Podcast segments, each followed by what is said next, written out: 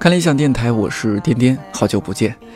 看了一下我们的节目目录，上次我们以这样的方式见面，都是六月六号高考故事便利店那一期了。在这一个月，真的特别感谢我的同事大老师天真还有叶子友情代班，让我能够这么安心的筹备一档新节目，叫《一百个职业告白》。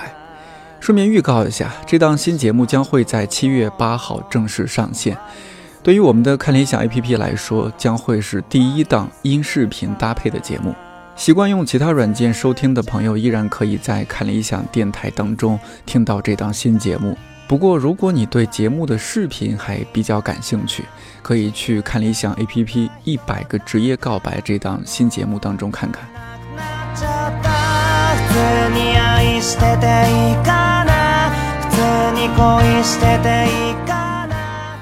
五月底，我做了一期电台，叫《我想听见你的夏天》，很多朋友发来了他们心目中属于夏天的声音。空调声、风扇声、开汽水声、蝉鸣蛙叫声等等，时间过得真快，真正的夏天已经到了。不知道你所在的城市怎么样？北京这几天白天都是大太阳，最高温度三十五度以上。每天骑车上班，我一会儿左转，一会儿右转，一路被烤得非常均匀。晚上九十点钟骑车回家，这会儿的温度又非常的舒适，经常还吹点小风。到家了，洗漱洗漱，吃几块冰好的西瓜，感觉整个人都被治愈了。有西瓜吃的夏天真好。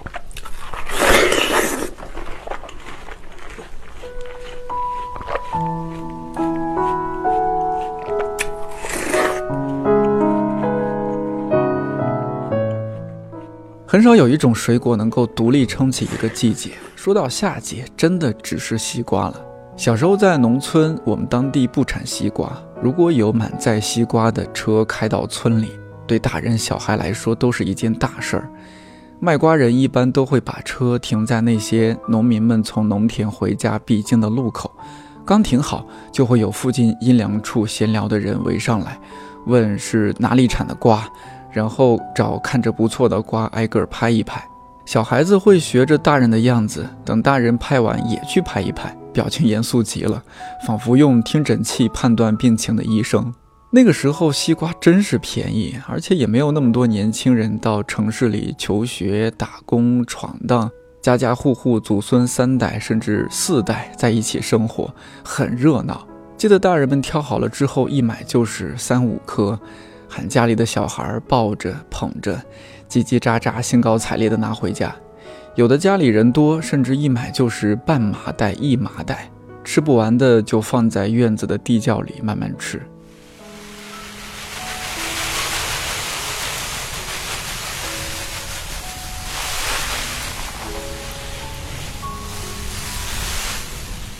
这个声音有没有让你觉得很凉快？拿着水管洒水浇菜的人叫虞山范宽，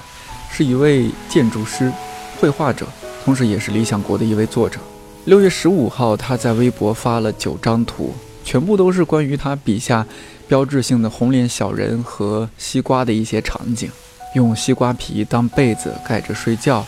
边吃西瓜边坐在一个巨大的西瓜热气球里，划着西瓜皮做的船行驶在瓜山当中。他给这些图配了一句话，我特别喜欢，叫“夏天只是西瓜做的一个梦”。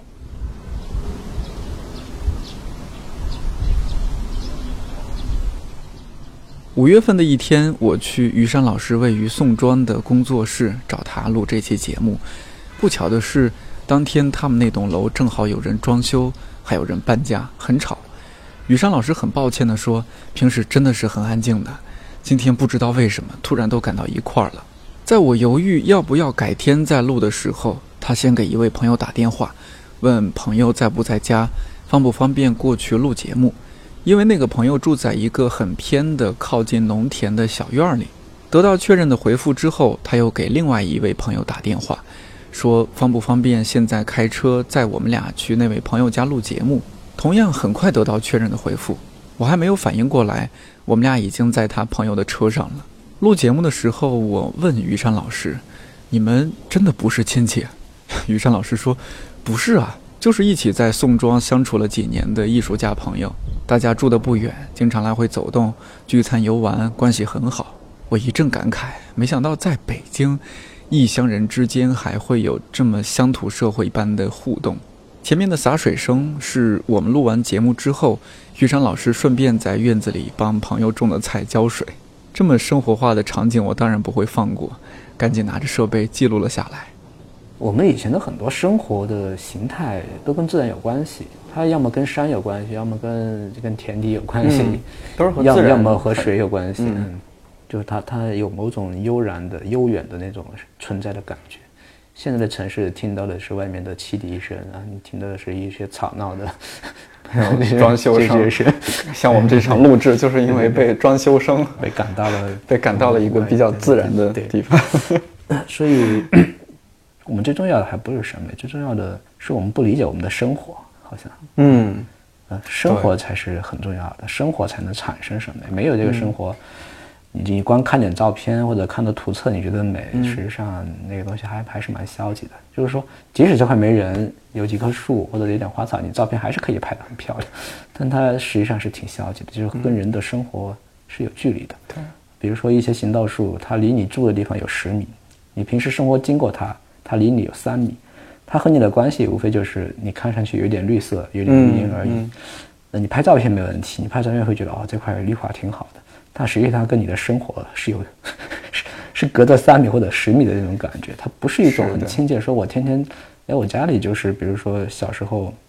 哪怕真的以前村子或者乡镇城市，嗯，他家门如果家门口有棵树，那是很开心的事情，对吧？对，如果是个果树，你就更开心，就每年盼着那时候开花结果，就是 那种感觉现在是没有的。嗯，现在你你知道那有树，但它树不会和你有感情。会和你生活有也是割裂的，它和你不会发生太亲密的关系，对，不会有生活的关系，最多和你走路有一点点关系。对，嗯，所以这是很很要命的事情，就是我们当人被当成一种像产品一样，或者当一个零件一样，越来越机械化以后，自然也被越来越机械化，就是它的人的特征在慢慢消失，自然同时它的特征也在慢慢消失。也许我们以后的城市会变得越来越干净啊，人也一模一样，树也一模一样。那种干净意味着那种参差多态就没了。雨山老师的画，你或许在哪里看到过，只是不知道是谁画的。但我敢肯定，很多看过他画的人都想住进他的画里。比如他的幻园系列，身穿白衣的红脸古人在山水园林中下棋、钓鱼。喝酒喝茶，甚至因为喝多了抱在一棵树的树枝上，手里还不忘攥着酒壶。还有他的山间系列，我仿佛打开了一个关于归隐者的武侠世界。他们在充满仙气的山峰山谷间飞来飞去，练剑、读书、喝酒，画面总让我想起那句“只在此山中，云深不知处”。人与山水的相处方式被处理得特别舒适而且自然，感觉真的是想住进画里。而这些也和他从小的经历以及对现代人的生活方式反思有关。在我们湖南老家那种地方，我们属于丘陵地貌，嗯，所以甚至我都觉得有些不能称之为山，因为它确实太小了。嗯，但它确实那种东西会更生活化一点。就我没事，我可以在我家后山爬一圈，我再回来，去摘点果子吧，去摘点吃点点蘑菇，然后上山回家，然后就它会更贴近于生活一点。比如说我们小时候生活家里的农村，呃，我老家吧，我爷爷奶奶家那边，就也也有松林啊，你可以那时候我们还捡柴呢，捡柴火去爬这个松针去。是烧火做饭的，因为那个会很有味道，做出来的饭。它就是就是靠山吃山嘛。然后你可能小时候玩的地方就是那些山上的，去捡蘑菇呀，或者是去摘果子呀。还有我们那边还有溶洞啊。我们小时候，真好。呃，实际上溶洞那一滩水池吧，我们那个实际上它是一种，只要有水的地方啊，在中国城市也好，乡村也好，它可能都是。如果有活水，它可能都是生活的一个社交的或者生活的中心。对对对，大家洗衣做饭都得都在挑水，然后小孩在那玩儿，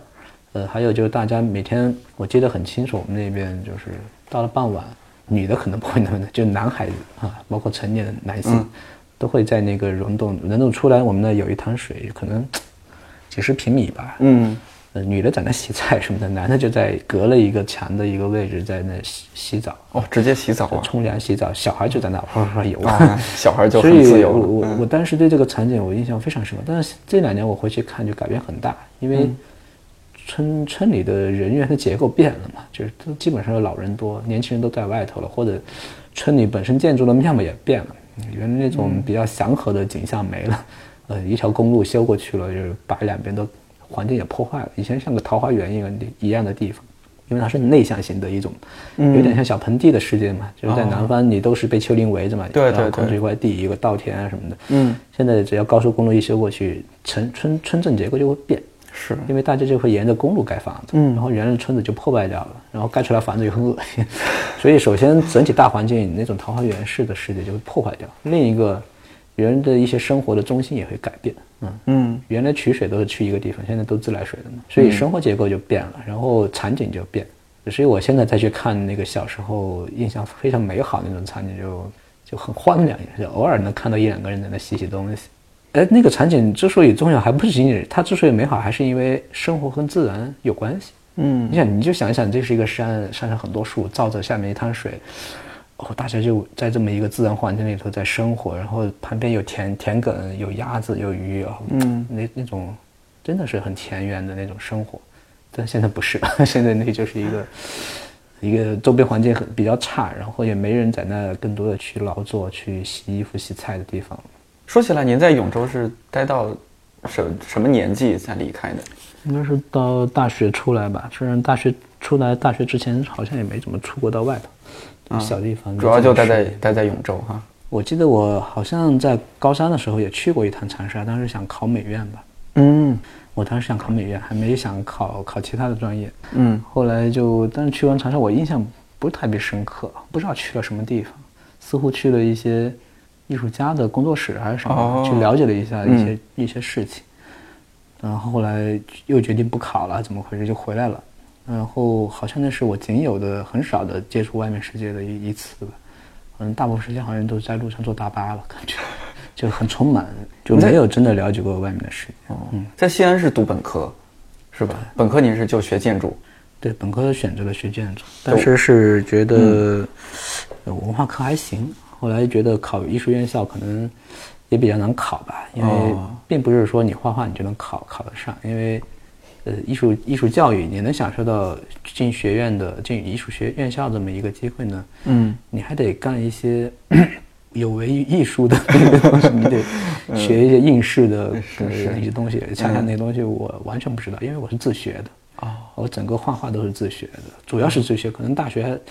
我中学也有一些老师，他就是一些基本的美术教育嘛。但我没有进过所谓的画室啊什么的，哦去学像很多艺术生是学素描、学水彩。对对对哦我对我没有进过那对个。，因为您不是艺术生嘛，是吧对我？不是，我就就是属于文化生考文化课那种，嗯我并没有接触这些。理科生是吧？对，我还是个理科生。是吧？对建筑是学五年，我记得。对对对，所以当时也是我之所以学建筑，是因为后来我看那个报考的那个章程嘛，说需要一些美术基础。啊，哎，这个专业还能还能，虽然是理科，但它好像还能跟美术在哪边儿，也许还能画画。就还是喜欢这一块儿，因为理科生选择的多，对对多得多啊。主要因为我当时不了解建筑到底是建筑学到底是干嘛的，只是知道它可以画画，它需要画画。哦，好好傻的一个理科，就完全不知道要学什么，所以就是这样的这样。就是前几天我还看到网上文章，就是说，你看，嗯，比如说国内的孩子十七八岁，其实什么都不懂，然后在这个时候，你要做很多做一个人生的重大决定，嗯。你要决定你去什么大学学什么专业，但一切都是懵的。就是可能大城市稍微要好一点，小地方的你因为从小就没接触到不同的东西，对。你 也没个不知道那个到底是什么。小地方，而且就走出去的人也相对比较少，或者说也不在你身边，没有一个可参考的一个长辈说，哎，我我建议你学什么什么什么，就见过世面的，对，都是懵完全。只有一个目的，就是考出去就行那种感觉。确实好像都有那种读书读到，一旦读到可能高二高三，就是那种压力下，你唯一想的就是出去，对而不会想，呃，不会想到什么兴趣爱好什么的，没有想那么多。你唯一想，因为你就想想脱离那种压力的环境嘛，呃那种压抑的环境。因为那个，我觉得这是这是最变态的，就是我记得可能高中给我的印象是非常糟糕的，就是就是考高考那种应试教育吗？还是应试教育，我特别反感那种高压的那种东西？另一个我我的身边也有同学因为这个受不了，可能就精神出点问题啊或者什么的。呃，在小地方这种可能都会很正常。嗯因为这种压力，就是一个学生，你想，就十几岁的学生要担负，可能他家里比较穷困的话，要担负一个家庭的希望，就全村的希望全村的希望啊，真的是很可怕的。嗯，就是一种很扭曲的一种，不知道这个东西应该怎么去解决。我只是觉得，这个东西导致了我甚至会去这种心理阴影。嗯我记得我好像好多年做噩梦都是跟考试有关系，真的是。还有常有那个时候真是常有那种。嗯嗯，就是而且甚至会讨厌那个环境，嗯，那个时候的环境。所以我不知道，就是也许以后可能很多人还是会这样，因为中国这个高考吧，它不可能 不存在。对 嗯，只是也有可能会在某些方面会稍微轻松一点。嗯，那我觉得这个可能不大会改变，所以我觉得中国的学生出来呢，心里都多少都会有点扭曲。扭曲，真是会会有一点。对对对。这但是这个被讨论过很多次嘛。你在在中国，其实高考确实已经相对公平很多了。嗯公平这个东西确实很重要，尤其对在一个资源这么匮乏、大家都在抢资源的这么一个社会，公平就显得比什么都重要。对，但也可以想象，这种公平也会抹杀掉很多可能吧。就是对生命的意义变成同大家都在朝一个方向做事情的时候，对，你就发现哦哟，这个事情也许会有问题。所以我后来上大学以后，我就变成一个比较叛逆的人。是吗？对哎我，您会怎么我叛逆？嗯这个说起来有点羞愧因为觉得你很内向得过留留校查看处分，我记得我是吗？我当时是拒绝上课，因为我觉嗯得怎么突然上了那大学，还是觉得好像跟高中的时候，一个是没学了自己想学的，另一个。嗯大家还是在为了考试，比如学英语考试什么的，你觉得还是在那种状态，你就很反感，也很焦虑。不知道为什么我上大学了还是有这种感觉。我能理解。我就开始很反、反感的事儿。后来我还真的就就呃，这个不是鼓励大家去，我还真的就不上课，可能有有个两个月，然后哦那么久后来后来是干嘛？后来我就出去写生啊，或者是去新疆啊什么的，就是带有一点叛逆的情绪吧，同时也觉得人不应该是那样子的。当然我那时候并没有说就放弃学习，我还经常跑图书馆，更多是以自学的状态在在那个。嗯有一种有一种反抗人 反抗的那种感觉，但后来还是回来又重新读书了。就学校还是很宽容，给了一个机会让你重新学习的，机会，相当宽容。但是给了个处分。但后来也就顺利毕业了。但是后来就变得更积极，就是不是一个不是一种叛逆的反抗，后来是一种积极的改变。这对我大学这个转变，对我后来很多观点会有一些观点会有很大的影响。就我发现那种绝对的叛逆去去抵抗一个东西，往往可能你走不通那个路。对对嗯，因为它是如此强大的一个东西，你没有没有选择的机会，那嗯唯一能做的就是你可能通过更长时间的努力去改变，让它变得好一点。嗯所以学了建筑学这个专业，后来也学进去了，嗯，也慢慢喜欢这个专业。开始我还到大学，我还在想要换成艺术院校，想去学纯艺术，但后来发现，哦，学建筑实际上你学进去了，嗯，它好像也是好的，就是你还能看到更多不一样的价值的，嗯，讨论价值的方式。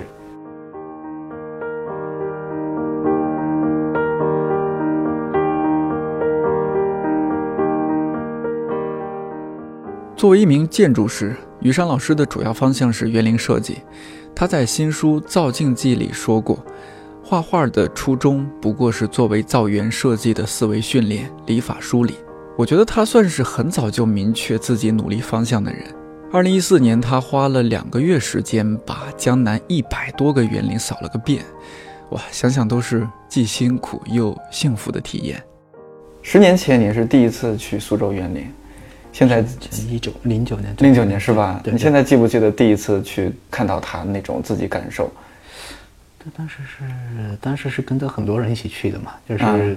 建筑学院、北大建筑学研究中心的董老师带的研究生，然后我们这边这个公司，当时那个那个工作室，啊，呃，也是一一些同事吧一起去的，嗯。啊，因为那那一次有十个人左右吧，啊，就是实际上是有一个相当于有个老师带队啊，然后大家一起分享一些、交流一些和园林有关的问题，在园子里头，比如说我印象比较深刻，应该去了拙政园，去了去了留园，去了无锡的寄畅园，然后还去了有一些重要的园子吧，艺圃吧，或者是晚市园，好像还有苍兰亭，呃，大概去了那么一个星期时间，大概去了那么几个大家觉得还可以的园子。当时的感受吧，就是来不及看东西，就感觉。啊，这么匆忙啊，感觉就可能半天看一个园子那种感哇，觉，那那是或者是两三两个小时看一个园子，太匆忙了。嗯对于一个刚接触到园林这么一个信息量很大的东西的时候，你，我当时还拿了一个单反在拍照，只觉得现在我已经不拿单反拍照，我觉得拿单反拍照很累，而且很花时间。嗯，就是你想当时刚进入到一个信息量很大的园子，你都没看过那个东西，而且它东西又很多，你都来不及，你连拍照的时间都来不及。但之前在书本上或书上或画册上看到过一些东西。吗，看到，我记得当时我们出去那个每个园子的平面图还是我整理的，就是我做了很多工作，我整理了一一套平面图，我还订成册子发给每个人，我说你们可以对着平面做过一些工作，但你但就是园林它跟很多西方的建筑和我们现在很多建筑不太一样的是，园林很强调此时此地的感受性，哪怕你是不同时间去的，它也不大一样。所以，比如说我那天去，也可能是阴天或者下雨，也可能那天这个它就大艳阳高照，它都不一样。所以园林它的很多可能性，呃，很多很多它这种丰富性，是你每市区可能都不太一样的。首先，它有很多它可能平面图反映不出来的东西吧。就平面图已经是一个很详细的东西了，可能，它仍然不能反映你在其中的很多感受。所以，你进到一个园子，首先你就有点摸不着头脑，该看什么，就是那种感觉。呃，除了看什么，你还不知道，哎，成人园林它除了视觉嘛，它还有听觉、嗅觉对的触觉，还有皮肤感受到的这种温度的感觉，还有湿度的感觉，它是一种很综合性的东西。呃，你你在园林里面，你甚至还能感受到一些呃这种这种感觉之外的，还有一些想象的东西，诗意的想象的东西。你看一个匾额或者看一个对联，它可能写的很美好的一种勾引你去想象一个一种景象的，嗯、它会调动你身体和人有关的所有的感官的东西和一些动脑子去想的事情。所以你看进到园子，你对这东西也有点兴趣的话，你会第一次你会来不及去去看它或者去想，然后就对于我来讲，当时正好手上有个相机，就开始疯狂的拍照，觉得哪个好就拍下来，因为马上就得走嘛。嗯。然后如果有个地方觉得好，还稍微看几眼，多看几眼，发发呆。然后可能还有一部分时间还得听呃朋友们、老师、同事们讲一讲他们的理解，因为我当时我认为自己仍然不懂这个园子，或者还是更多听听别人怎么讲的。呃，大概第一次就是让我整体的感受就是对一些原子有一些整体的印象，但好像很匆忙，呃，也也比较肤浅吧。就是，嗯，后来真的对园子有感受，还是因为一四年大量考察园林，嗯，用了两个月时间把江南园林一百多个园子 感觉扫了一遍，甚至先地毯式的看了一遍，你才真的哦知道园林里里头有很多更能触动你的东西。就是我可以那时候我已经可以，比如说我进到一个园丁的留言，我就会花一整天时间待在里头啊和这种和这种走马观花式的就不大一样，不一样，嗯，呃，所以这种转变呢，就是还是很真切的。对于我来说，可能对于一些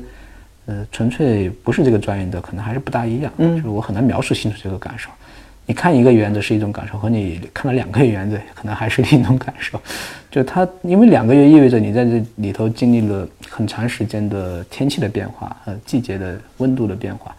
嗯，你还经历了过很多，甚至你生活中一些事件的发生等等，都在里头都有发生。你就在园子里头，像古人一样生活在里头，每个园子还不大一样。你在里头经历了很多事情，就发现哦，生活中可以有很多东西跟自然以这种不同的方式发生。呃，那是一个很直观的一种体验。当然，那个一四年到现在，我又去过很多园子，又去过很多山水名胜。嗯，呃，现在这种感受呢，好像就更放松一点。那时候，我记得一四年仍然是带着好像挺重的任务去 研究的感觉研，究，我还得不停的测绘，你知道，就 我看到一些园子好，你还得去测绘记记录，还得记在笔记本里头，画图啊什么的。对对对，呃，要是这个园子恰好又是没人知道的，或者知道比较少的，缺少图纸的，我还得真的就全部园子重新画一下，那个工作量也比较大。所以就是带着比较重的任务去去做这个事儿，然后带着目的，带着学习的目的吧。嗯，呃，还是和现在这两年也不太，这两年可能进一个园子也不大会去做笔记了，因为已经做过了，然后更多是在里头沉浸式的感受，你去想一些其他的问题。呃，基本功的东西吧，以前做过一些，当然现在最重要的是提出问题。哦，就是你做记录，仍然我认为还是一个技术层面的东西。所以现在更多的是在园子里头逛，看很多园子，看很多山水名胜，然后你可能不停的，诶，突然发现某个问题就冒出来了，你突然想到这个问题，然后你把它串起来，串过串起来很多你看过的东西，你突然觉得哦，这个问题可能是重要的，嗯。你就会反复的去去看去核实这个是不是这样子的，所以会有所不同吧。就是每一个阶段看园子，第一次和大量和我第二次大量时间考察和我现在，呃每年花个呃一个到两个月，呃间歇式的看一些园子或者山水名胜已经不大一样，可能越来越像是从学习研究到一种更生活常态的一种一种过程。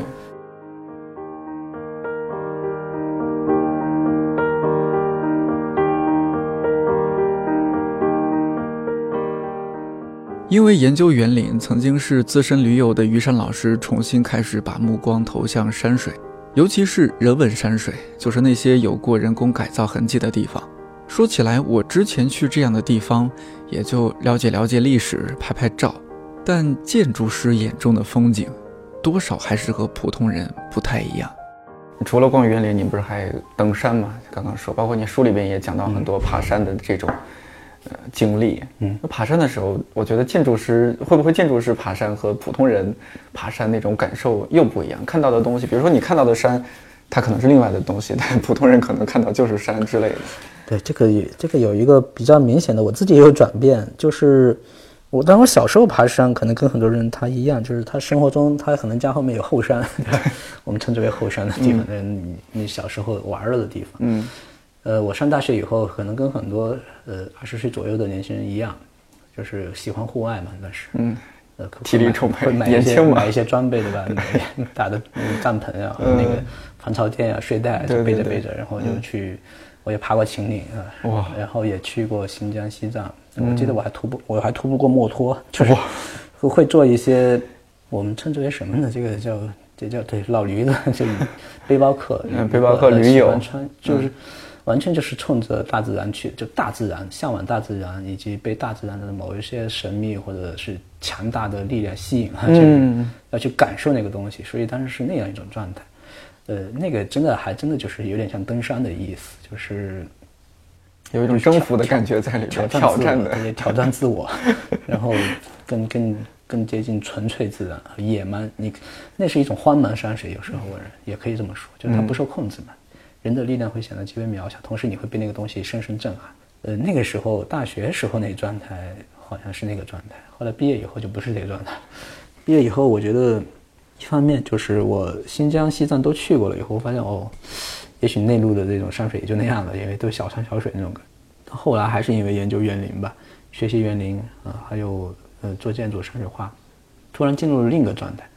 你你迷恋上了人文山水。新新疆、西藏某些神山啊什么的，可能那个称之为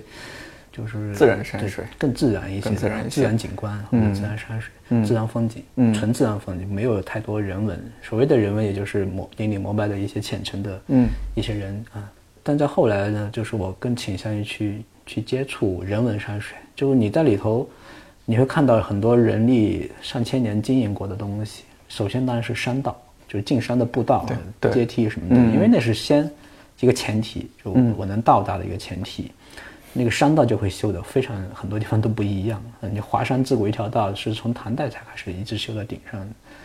就是它也修了很多年才通到顶上，就每个地方都不大一样。有的地方非常非常陡，像绝壁一样。呃，还有一些山道呢，就是说可能修的修的平缓一点啊，它可能接着溪谷啊、溪流啊，或者接着一些奇特的地貌啊，它会有一些不同的特点就出来了。这是山道。呃，我我就是在讲人人经营这个山水是怎么怎么一个过程哈，嗯，还有一些就比如说他会修一些一些平台，修一些石窟啊，修一些建筑，但建筑有一些可能是跟宗教有关的，佛教、道家的或者什么的，当然也有一些是人居的，可能还有一些比较有特点的，有在山水里头比较常见的叫摩崖石刻，把把字、把题词、把把到此一游类似这种东西。夸张的形式刻在山的各个地方啊，石头上，嗯或者皇帝某个皇帝到过，是，你会发现，你会发现非常有意思，有各种各样奇特的内容，嗯，可能还有一些其他的吧，就是说山水里头呢，人力经营的方式有挺多的，嗯，就是他可能看到某个泉，他也会搞点什么事情出来，或看到某个石头很奇怪，他就会给他起个什么名字，嗯。呃，或者某一个地方，哎，特别适合看云、看太阳，嗯，它观云起对，有起个什么名字？所有这些东西之所以能被命名，就是因为人参与进去了。嗯嗯，然后你再去考察它，就去再去进入到它，再去逛它的时候，你都会被这些东西指引，然后你再去感受它，和我们纯粹进到一个 你连路都找不到的那种荒蛮山水不大一样，那种更刺激、更探险一样。当你进到人文山水呢，你就会被某种我称之为一种一种时空的召唤，说说说。时空的遥相呼应的感觉。比如说您爬这个山，可能当年李白就是一边喝酒一边爬这个山。你你会遇到一哎群一千年或者几百年前的你喜欢的画家、文人、诗人，嗯嗯、呃，和你在遥遥对话那种感觉。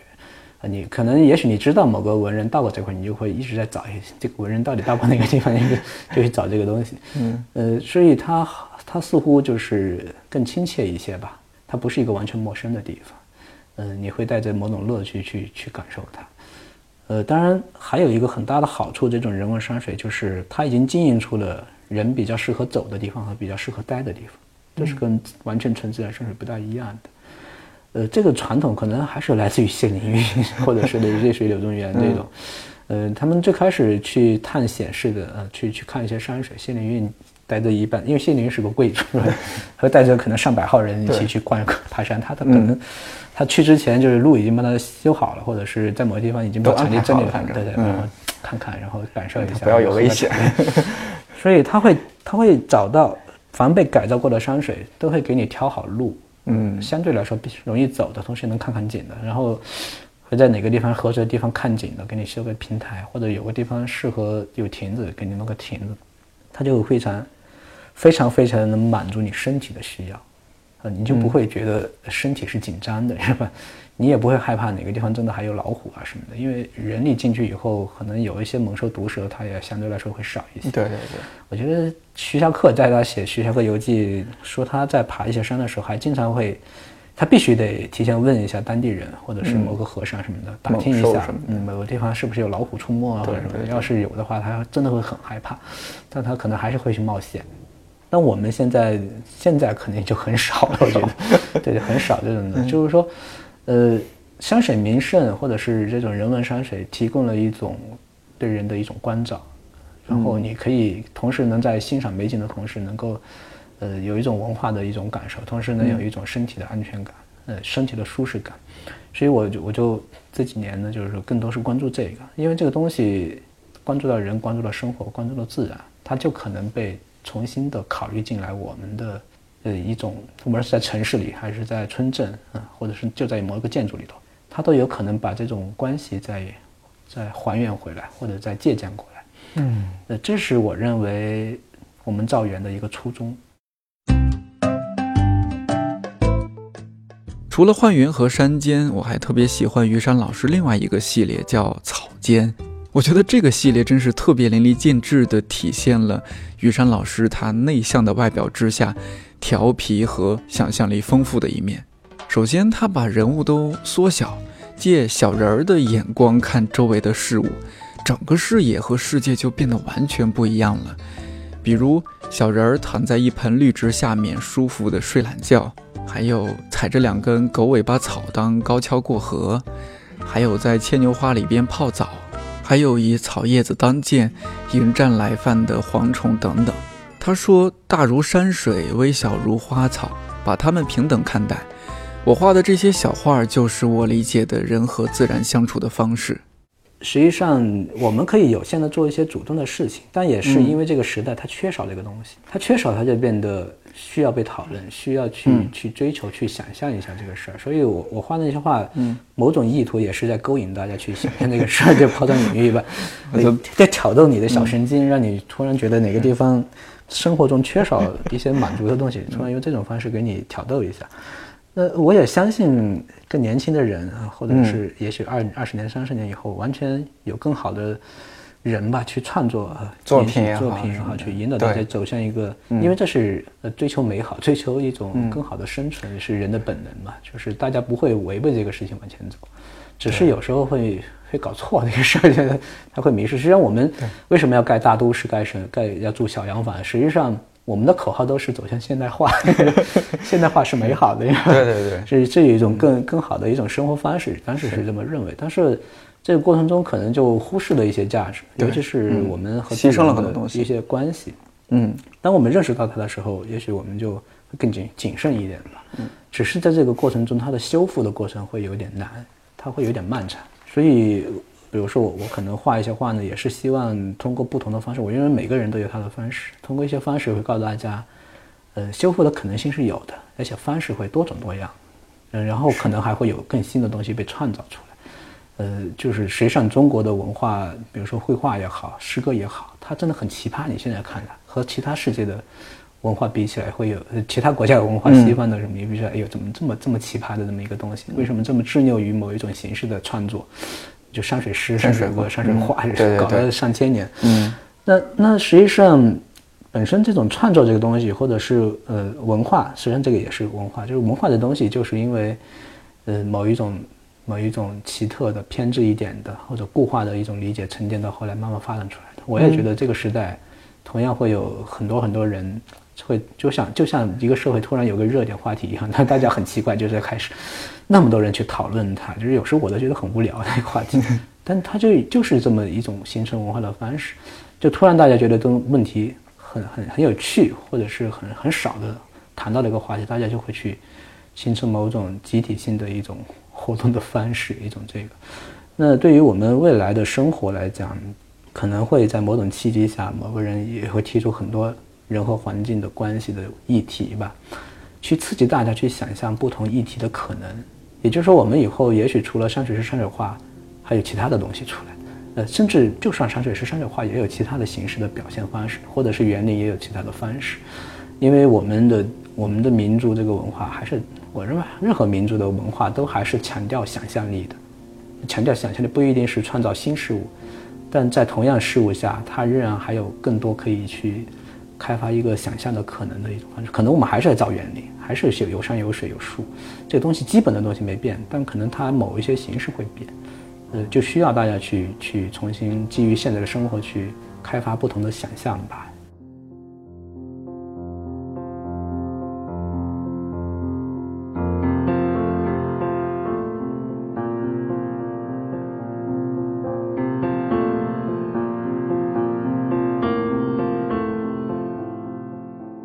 我挺早之前关注到于山老师的画，得知他要在理想国出书。说实话，并没有太多期待，觉得应该就是一本以图为主、简单配一些文字的书。可当有一天无意中翻看这本书，才发现于山老师在这本书里边的文字写得相当认真，而且相当好，并且经常让我读着读着就想标记一下，觉得写得太好了。那种感觉特别像我当初第一次读贾樟柯导演的书《假想一》还有《假想二》，不是说觉得哎呀一个导演写成这样不错了，而是导演的好也就算了，文字怎么也写得这么好？这种想法放在于山老师身上就是画得好也就算了，怎么文字也这么好？我特别真诚地当着于山老师的面这么感慨，于山老师很腼腆地说：“哎呀，还是编辑的工作做得到位，帮我改得好。”不过我还是觉得他是在谦虚。他在书里也说了，中国古典园林是一个综合了各种传统文化艺术的生活场所，诗、书、画、印都包含在内，甚至琴棋曲艺都需要有所了解。我资质愚钝，不通音律，但其他方面都在尽量学习。吃个西瓜，不知不觉牵扯出这么多内容，希望你不会觉得这期内容很无聊。我有时候翻看我做过的电台目录，也会怀疑自己怎么总做些吃吃喝喝、怀旧回忆、玩物丧志的选题，就不能做些更有意义的选题吗？可是到现在为止，对我来说，还真是想不出比关注我们的生活、关注人更有意义的事情。这个范围可以很大，也可以很小。它存在于我们每一分每一秒的日常当中。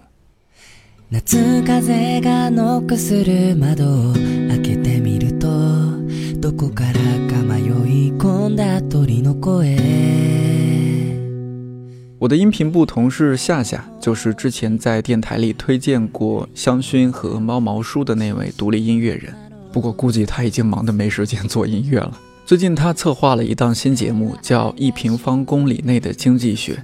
主讲人是上海财经大学经济学院的梁杰老师。他从经济学角度聊了很多生活中的问题，光看目录我就觉得很有趣。比如，你真的会砍价吗？这种艺术品我也会画，为什么他的就可以卖很贵？